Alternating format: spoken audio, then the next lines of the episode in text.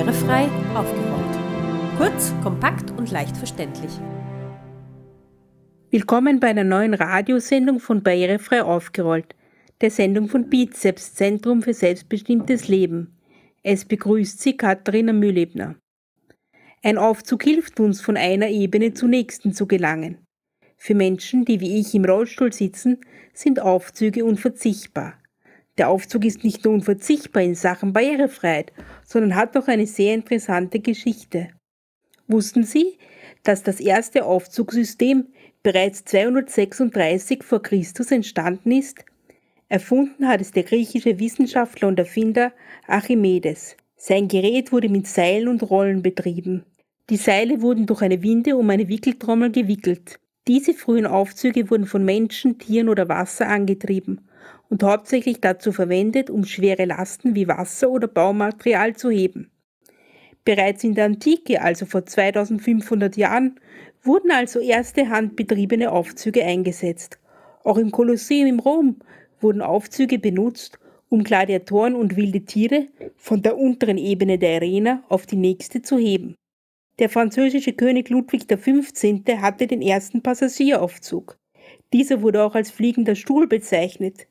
Er nutzte ihn, um heimlich seine Geliebte zu besuchen. Die ersten modernen Aufzüge wurden im 19. Jahrhundert entwickelt. Kann man also sagen, dass Aufzüge die Welt verändert haben? Mit dieser und anderen Fragen beschäftigen wir uns in der heutigen Sendung. Zu Gast bei uns ist der Wiener Stadtforscher Peter Peyer. Er erforscht die Kulturgeschichte des Aufzugs.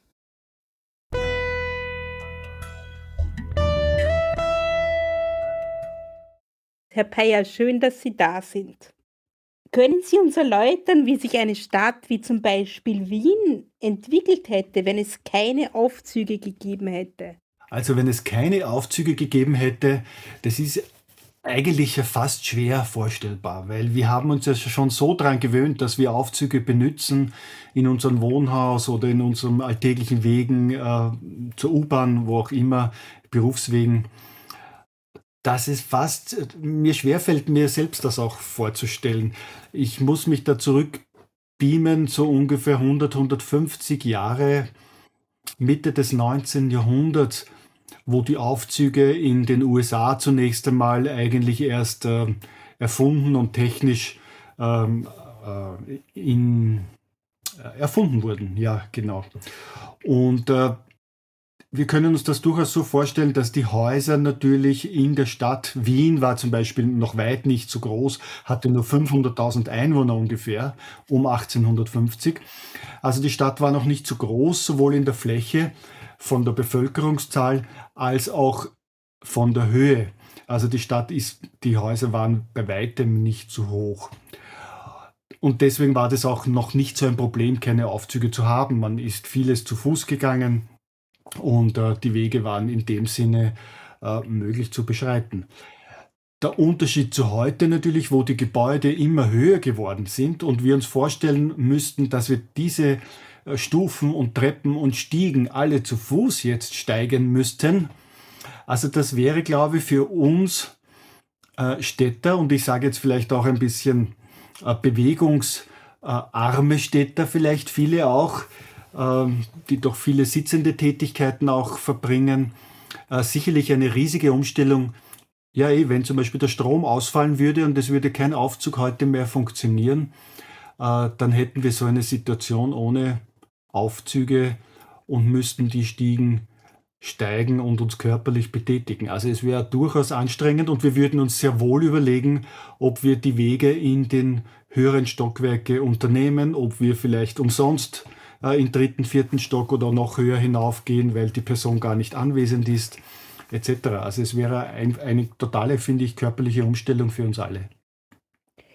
Hätte es wahrscheinlich gar keine hohen Gebäude gegeben, wenn es keine Aufzüge gegeben hätte.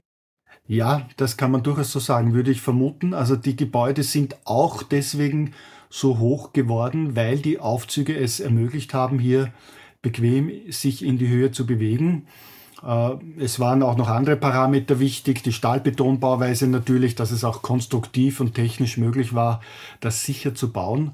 Aber das kann man durchaus so formulieren, wenn der Aufzug nicht erfunden worden wäre, wären die Gebäude mit Sicherheit nicht so hoch geworden und schon gar nicht so hoch, wie wir ja die höchsten Gebäude der Welt kennen, die ja mittlerweile fast einen Kilometer in die Höhe hinaufgehen. Äh, also das wäre natürlich so unmöglich. Welche Auswirkungen hat denn der Aufzug kulturell gesehen auf die Entwicklung der Gesellschaft? Also die Gesellschaft hat äh, so etwas wie einen Lernprozess durchgemacht, wie das bei vielen technischen äh, Errungenschaften, Erneuerungen, Innovationen der Fall ist. Äh, denken wir nur an, an das Handy als jüngere äh, Massenprodukt, jüngeres Massenprodukt. Auch da mussten wir erst lernen, damit umzugehen, was es kann, äh, was es überhaupt, wie es sich weiterentwickelt hat. Und äh, genauso war es mit dem Aufzug. Wir als Städter, die städtische Bevölkerung von damals, Ende des 19. Jahrhunderts hat es begonnen, um einen Zeitraum jetzt auch für Wien zu sagen, hat sukzessive gelernt, mit dem Aufzug sich zu bewegen. Sprich, Aufzug fahren musste man sich erst gewöhnen. Man hatte noch nicht zunächst die Freiheit, selbst zu bestimmen, wohin man fährt mit einem Druckknopf, sondern es hat äh, Aufzugswärter, Liftwarte oder Wärterinnen, es waren auch sehr oft auch Frauen gegeben, die einen begleitet haben, den Aufzug aufgesperrt haben, in das Stockwerk mitgefahren sind, wo der Aufzug äh, stehen bleiben sollte und dann wieder runtergefahren sind. Zunächst ist man ja vor allem berg, äh, in, die, in die Höhe gefahren und äh, zu Fuß runtergegangen. Es war also vor allem ein Transportmittel in die Höhe zunächst. Also es war auch eine Begegnungszone, will ich damit sagen. Man ist dem Aufzugswärter, der Aufzugswärterin begegnet. Man ist vielleicht auch anderen Personen im Lift begegnet. Das war auch etwas Neues, sich in so einem kleinen Raum, wie es eine Liftkabine ist, überhaupt erst zurechtzufinden, angstfrei mit so einem Transportmittel, mit so einem Fahrzeug, der Aufzug ist ja ein Fahrzeug, äh, überhaupt äh, sich drin aufzuhalten, wenn auch nur für ein paar Sekunden. Äh, die Aufzüge sind noch nicht so schnell gewesen wie heute, aber doch mal schon eine halbe Minute, Minute in so einem Aufzug gewesen. Und in so einer engen Kabine sich aufzuhalten, war durchaus mulmig. Vor allem, weil die Aufzüge ja äh, fremde Geräusche gemacht haben. Das hat ja geknackt und geknistert. Der Strom war ja auch noch äh, ein neues Medium. Also es war schon ein bisschen sicherlich auch furchterregend. Ich bin selbst einmal mit einem frühen strombetriebenen Aufzug gefahren, der war so aus dem Jahr 1910 herum, äh, mit einem Kollegen gemeinsam, mit einem Techniker. Und das ist schon ein bemerkenswertes Erlebnis, was da knackt und, und äh, äh die, Funken, man, die Funken hört man richtig sprühen fast. Die Holzkabinen haben natürlich ihre eigenen Geräusche.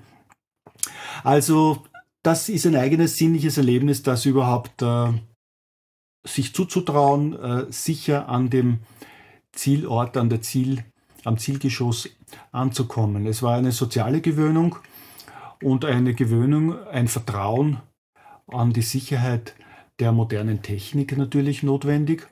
Und die Frage, was es sozial verändert hat, vielleicht noch von einem ganz anderen Gesichtspunkt betrachtet, nämlich von dem der, des Hauses. Wir können ja von der Stratigraphie eines Hauses sprechen, also von den einzelnen Geschossen, die übereinander angeordnet sind und auch sowas wie eine soziale, ein soziales Abbild der damaligen Gesellschaft geben jeweils. Und bis zur Erfindung des Aufzugs hatten die ärmeren Bevölkerungsschichten, Dienstmädchen, Dienstpersonal allgemein eher oben gewohnt, weil es eben am mühsamsten war, bis ganz hinauf zu gehen. Das wurde dem Dienstpersonal quasi zugemutet. Die reiche äh, Bevölkerung, die Reichen, die Hausherren haben in der sogenannten Belletage gewohnt. Das war meistens der erste Stock, mussten also nicht so weit zu Fuß gehen. Und das war die Stratigraphie bevor der Aufzug eingebaut wurde in die Häuser. Und dann hat sich sozial etwas gedreht, weil in dem Moment, wo man bequem in die oberen Etagen fahren konnte, waren die oberen Etagen die bevorzugten Wohngeschosse und auch die wohlhabenden Schichten sind dann in die oberen Etagen eingezogen. Dort war es heller, dort war es auch ruhiger sicherlich. Das Penthouse, würden wir heute sagen, ist nicht zufällig in den obersten Geschossen angesiedelt. Also da hat sich die soziale Zusammensetzung der Gebäude vielfach gewandelt. Sie haben schon teilweise über historische Aufzüge gesprochen. Wie hat sich denn die Gestaltung des Aufzugs im Laufe der Zeit weiterentwickelt? Also wenn wir mit Gestaltung vielleicht auch die Antriebstechnik äh, mit einbeziehen, dann waren die ersten Aufzüge ja hydraulische Aufzüge, die sind also mit Wasserdruck äh, gegangen. Hier konnte man auch größere Lasten auch transportieren.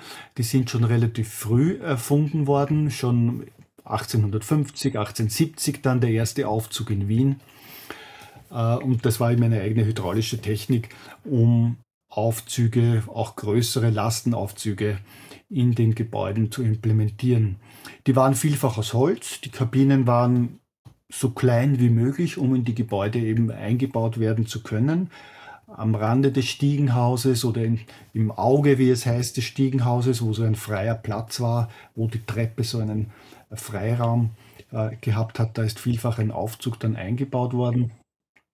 Und der strombetriebene Aufzug, der dann an die Stelle des hydraulischen oder oft waren sie auch nebeneinander. Es gibt ja heute auch noch hydraulische Aufzüge, wie wir wissen. Aber richtig die Massenverbreitung von Personenaufzügen ist dann mit der Elektrifizierung und mit dem Stromantrieb gekommen. Und die Gestaltung hat darauf Rücksicht genommen. Es gab einen Antriebsraum, der war entweder im Keller oder im Stockwerk ganz oben des Gebäudes.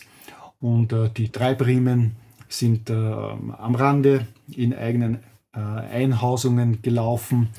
Und die Kabinen selbst haben sich auch sehr verändert, weil sie waren ja zunächst sowas wie kleine Luxuslogen, könnte man sagen, weil es konnten sich ja auch nur reiche Hausherren den Einbau eines Aufzugs leisten. Das musste man ja sicher mal überhaupt leisten können als Hauseigentümer. Und wer das hatte und sich leisten konnte und seinen Hausbewohnern zur Verfügung stellte, äh, der oder die hatten dann auch wirklich luxuriöse Kabinen, die so angelehnt waren, also wirklich wie kleine, kleine Kutschen auch mit einem ähm, äh, Coupé drinnen, also wo man drauf sitzen konnte, mit einem Bankerl drinnen, oft noch mit Samt überzogen, also sehr elegant und weich zu sitzen. Es gab Spiegeln, wo man sich betrachten konnte zur Verzierung. Es gab Glasscheiben, die vielfach auch äh, verziert waren. Es gab dann, wenn es elektrifiziert war, auch elektrisches Licht in den Kabinen, sehr wichtig, damit es nicht äh, finster ist natürlich. Also es war durchaus ein luxuriöses Ambiente. Edles Holz wurde verwendet. Und später dann, da reden wir jetzt von der Zwischenkriegszeit, dann nach dem Ersten Weltkrieg und auch äh, die Jahre danach, Jahrzehnte danach, sind dann vielfach auch schon Metallkabinen aufgekommen, die etwas einfacher waren, nicht mehr so verspielt, nicht mehr so äh, Jahrhundertwende-Dekor gehabt haben, so mehr funktionalistisch waren. Also das Design hat sich dann natürlich dem Stil der Zeit angepasst. Die Aufzugsfahrten, muss man denken, sind auch immer kürzer geworden. Also man hat sich ja nicht mehr so lange dann im Aufzug aufgehalten. So in den 50er, 60er Jahren sind die Aufzugsfahrten schon relativ schnell gewesen. Also da hat man sich auch nicht mehr niedersetzen müssen. Und äh, da sind die Sitzbänke verschwunden dann zum Beispiel. Auch die Spiegel oft nicht mehr montiert waren. Es waren eher dann karge, so wie wir es heute kennen. Heute sind Aufzugskabinen ja auch eher nüchtern gestaltet und äh, in keinster Weise mehr so verspielt oder so plüschig, vielleicht kann man sagen, wie die ersten Kabinen waren. Wann gab es denn den ersten Aufzug, der von Personen genutzt wurde? Der lässt sich das irgendwie festmachen? Äh, das lässt sich für Wien einmal ganz klar festmachen. Der erste Aufzug ist 1869 in Wien gelaufen und zwar in einem Palais äh, in der Wiener Innenstadt. Der zweite war dann in einem Hotel, im Grand Hotel an der Ringstraße gelegen, das es ja heute noch gibt, ist äh, auch 1870 eben ein ganz früher Aufzug gelaufen. Man sieht da schon, es waren wohlhabende Hauseigentümer, Hausbesitzer, die es sich leisten konnten, so etwas, so ein Fahrzeug einzubauen und die auch unter dem Druck gestanden sind, ein Hotel eben seinen Kunden, den Gästen, äh, modernste Technik und modernsten Komfort anzubieten. Die Hotels waren da ganz wichtig, weil sie eben, die hatten sehr früh schon Telefon, die hatten äh, elektrische Heizung schon sehr früh und die hatten eben auch äh, Aufzüge bereits früh. Wichtig waren dann auch noch äh, die Ausstellungsräume Areale oder die Großausstellungen. Sie wissen, es hat ja schon im 19. Jahrhundert äh, große Weltausstellungen und Gewerbeausstellungen gegeben, auch in Wien. Und da ist der Aufzug auch so etwas gewesen wie eine Sehenswürdigkeit, wie eine Attraktion, wie ein Vergnügen. Hier konnte man gegen Bezahlung in einem Aufzugsturm, den dürfte man so fast ein bisschen wie einen Eiffelturm jetzt. Eiffelturm ist auch eine Variante davon im Übrigen, äh, aber einen Aufzugsturm, der eben eine gewisse Höhe hat, wo man gegen Bezahlung mit einer Kabine nach oben fahren konnte und die Aussicht von oben genießen konnte. Die Rotunde zum Beispiel hat auch so einen Aufzug innen drinnen gehabt dann, wo man gegen Bezahlung 1873 sind wir da nach oben fahren konnte und auf das Gelände des Praters schauen konnte. Also das waren so Entwicklungslinien. Die Hotels, wohlhabende Palais, Ausstellungsattraktion. Und das beginnt so Mitte des 19. Jahrhunderts in den USA und kommt von den USA nach Europa, nach London und dann auch nach Festlandeuropa. Und 1869, 70 beginnt es in Wien. Wir haben zum Beispiel gelesen, dass der Thronfolger Franz Ferdinand vor seinem Tod ein einen Aufzug in das Schloss Ambras einbauen lassen wollte, kennt man weitere berühmte historische Persönlichkeiten, die Aufzüge privat genutzt haben? Das ist eine gute Frage. Das wusste ich nicht. Das äh, Schloss Ambras, interessant, ja. Äh, ich kenne eigentlich nur die eine Anekdote, ist es nicht, es ist äh, verbürgt äh, äh, vom Kaiser Franz Josef der, wie wir wissen, ja eher ein Technikskeptiker war. Also telefonieren war jetzt nicht seine Sache zum Beispiel auch. Und der war da eher vorsichtig und skeptisch eingestellt der modernen Technik gegenüber. Er hat aber für seine Freundin Katharina Schratt eine Wohnung gemietet, damit sie nicht so weit zu ihm und auch ins Burgtheater hat äh, und hat am Kärntnerring eine Wohnung ganz oben in einem Gebäude für sie gemietet herrichten lassen und auch einen Aufzug einbauen lassen. Extra für sie natürlich, damit sie es bequem hat, nach oben zu fahren. Äh, das ist eine mir so bekannte Variante. Ob sie diesen Aufzug benutzt hat und ob der Kaiser Franz Josef persönlich auch damit gefahren ist, äh, das weiß ich nicht, leider. Lustig, das ist die zweite historische Persönlichkeit, die den Aufzug für die Freundin macht. Ludwig XIV. hat einen fliegenden Stuhl für seine er zu seiner Adresse nach oben fahren kann. Na, da haben wir es. Das ist kein Zufall, oder? Gut. Soweit zu den historischen Anekdoten. Ähm, welche Sicherheitsmechanismen wurden im Laufe der Zeit entwickelt, um Aufzüge sicherer zu machen? Das ist eine ganz wichtige Frage, wenn nicht sogar die wichtigste Frage überhaupt. Äh, das Vertrauen von uns und von den damaligen Zeitgenossen äh, in die Sicherheit. Das Schlüsseljahr war hier 1854 in New York. Hier hat ein gewisser Elijah Otis, Sie merken schon am Namen, das ist der Begründer der, der Firma Otis, heute die größte und äh, mächtigste, potenteste, weltweit mächtigste Firma im Aufzugbau. Und dieser Elijah Otis war der Gründer dieser Firma und der hat 1854 im New Yorker Crystal Palace eine Vorführung für das Publikum gemacht, wo er eine sogenannte Sicherheitsbremse vorgestellt hat, weil die Angst natürlich verbreitet war, dass eine Liftkabine abstürzen kann und man in die Tiefe stürzt. Und er hat so eine kluge Konstruktion ersonnen, wo sich automatisch durch die Schwerkraft ausgelöst so eine Zarge quasi einklingt und eine Absturzsicherheit gewährleistet. Und äh, diese Sicherheitsbremse ist bis heute in jedem Aufzug eingebaut und das war also die ganz wichtige äh, Erfindung äh, für die Verbreitung des Aufzugs generell. Ein Aufzug kann im Regelfall, muss man jetzt immer sagen, ja, nicht abstürzen. Und diese Grundsicherheit ist dann immer weiter noch verfeinert worden äh, mit anderen Sicherheitsmaßnahmen, äh, eben mit der Elektrifizierung dann, auch dass man dann später selber drucken konnte und äh, die Fahrstühle mehr austariert wurden, dass sie wirklich exakt im Stockwerk halten. Also das ist sukzessive im Laufe der Jahrzehnte immer weiter verbessert worden, sodass wir heute eine Fülle von Sicherheitsmaßnahmen, auch mehreren Sicherheitsmaßnahmen hintereinander oder gleichzeitig haben, die aktiv sind, von den Kabeln, Transportkabeln angefangen. Das sind ja heute oft nicht mehr Stahlseile, sondern Kunststoffgurte und so weiter. Gibt es eine Fülle von äh, Sicherungsmaßnahmen, die gewährleisten, äh, dass ein Aufzug nicht abstürzen kann, die Kabine gefahrlos stehen bleibt und man ja eben im Regelfall einen Aufzug nicht, äh, keine Angst vor einem Aufzug haben muss. Trotzdem lesen wir immer wieder von abgestürzten Kabinen. Ich weiß, das sind nicht selten auch äh, Dinge, die während Wartungsarbeiten passieren, wo also manche Sicherheitsvorkehrungen ausgeschaltet sind und dann Unfälle passieren.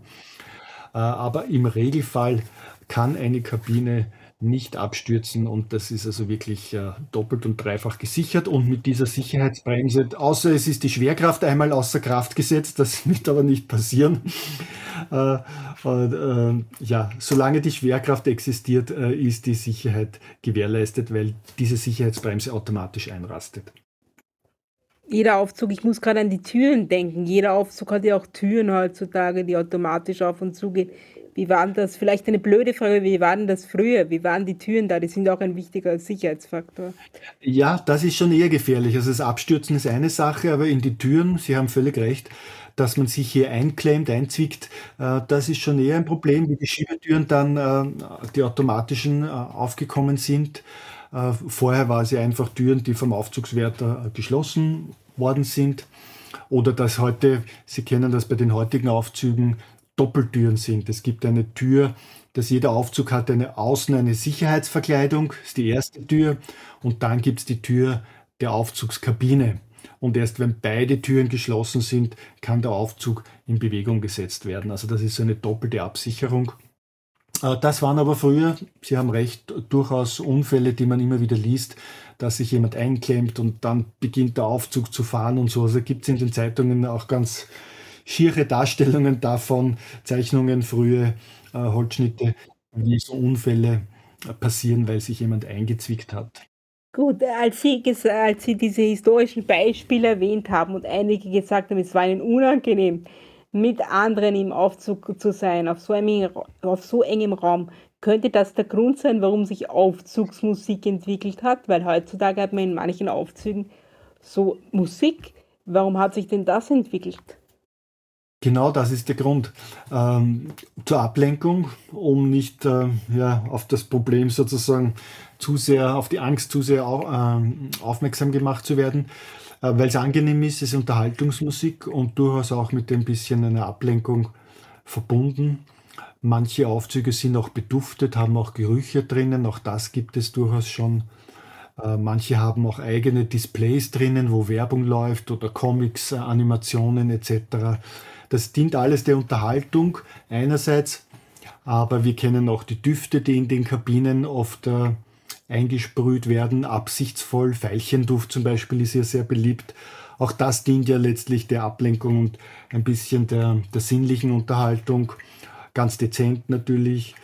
Oder es werden auch äh, eigene Displays äh, an den Wänden montiert, wo man Unterhaltungsfilme, Animationsfilme sieht, äh, Speisekarten von den Lokalen im obersten Stockwerk zum Beispiel, Informationen, als um auf andere Gedanken kommen und nicht so sehr darauf hingewiesen zu werden, dass man sich in einem Fahrzeug befindet, das doch mit einer bestimmten Geschwindigkeit von 8, 9, 10 Kilometern pro Sekunde dahin fährt. Also die modernen Aufzüge fahren ja doch ziemlich schnell und äh, die großen Höhen muss man ja auch mehrmals umsteigen, äh, um wirklich in, in, die ganz großen Höhen zu kommen, dann die Wolkenkratzern. Und zu dienen diese sinnlichen Eindrücke, die hier zusätzlich sind, neben den optischen eben auch die akustischen, die geruchlichen, durchaus auch die Ablenkung von dem Umstand, dass man sich in einem relativ zügig bewegenden Gefährt befindet. Gut, jetzt gibt es ja, also für uns Menschen mit Behinderung ist vor allem ein Aspekt von Aufzug relevant, nämlich dass er einen Teil der Barrierefreiheit garantiert oder ganz wichtig dafür ist. Wie hat, äh, wie hat sich das Konzept der Barrierefreiheit auf die Entwicklung der Aufzüge ausgewirkt? Also das ist sicher ein ganz wesentlicher Moment, dass das ähm, damit überhaupt möglich war, für Menschen mit Behinderung dann in die oberen Stockwerke äh, leichter und, und problemloser äh, zu kommen.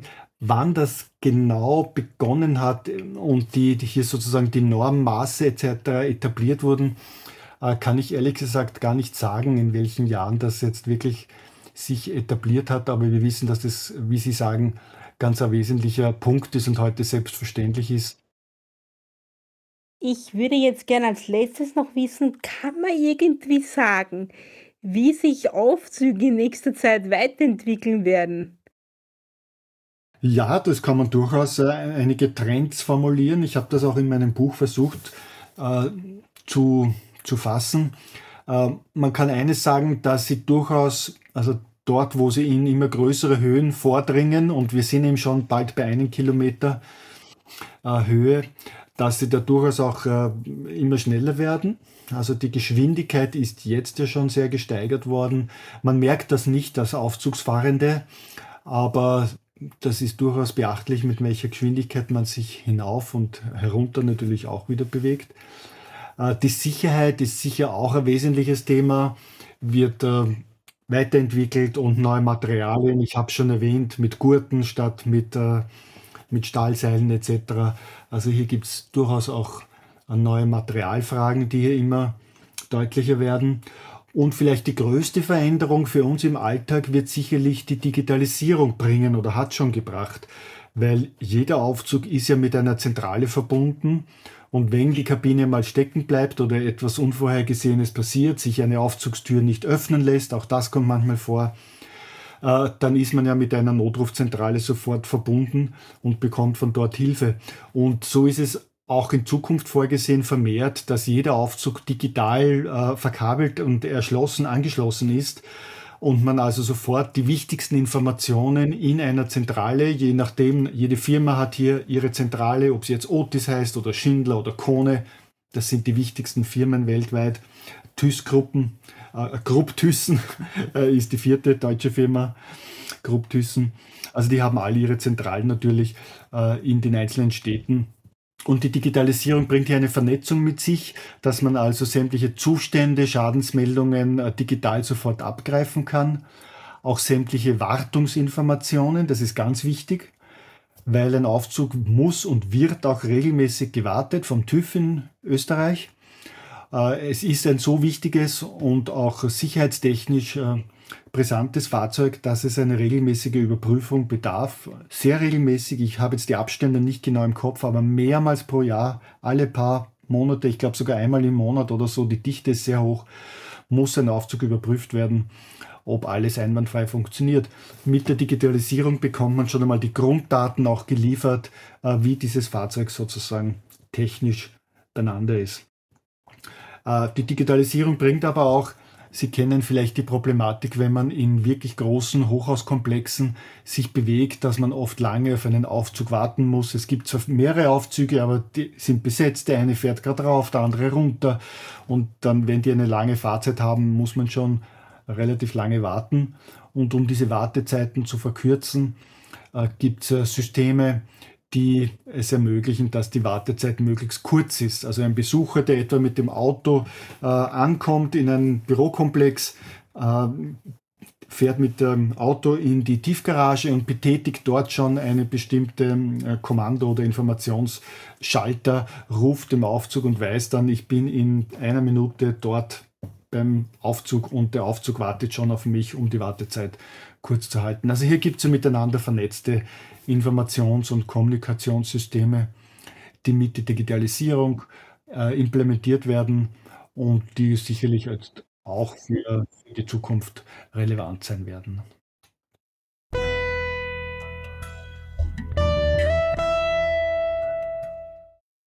Vielen Dank an unseren Gast Peter Peyer für das interessante Gespräch. Die Sendung hat gezeigt, dass ein Aufzug wert mehr ist als ein zentrales technisches Hilfsmittel für Barrierefreiheit. Die Technik des Aufzuges hat Veränderungen in Architektur und Gesellschaft gebracht. Mit einem Aufzug ist es für alle möglich, hoch hinauszukommen. Man wird sehen, wie sich Technik und Design von Aufzügen in Zukunft weiterentwickeln werden. Das war unsere Sendung zum Thema Aufzüge. Alle Informationen zu dieser Sendung finden Sie wie immer auf unserer Internetseite www.barrierefrei-aufgerollt.at. Es verabschiedet sich Ihr Redaktionsteam Katharina Mühlebner, Markus Ladstätter und Martin Ladstätter.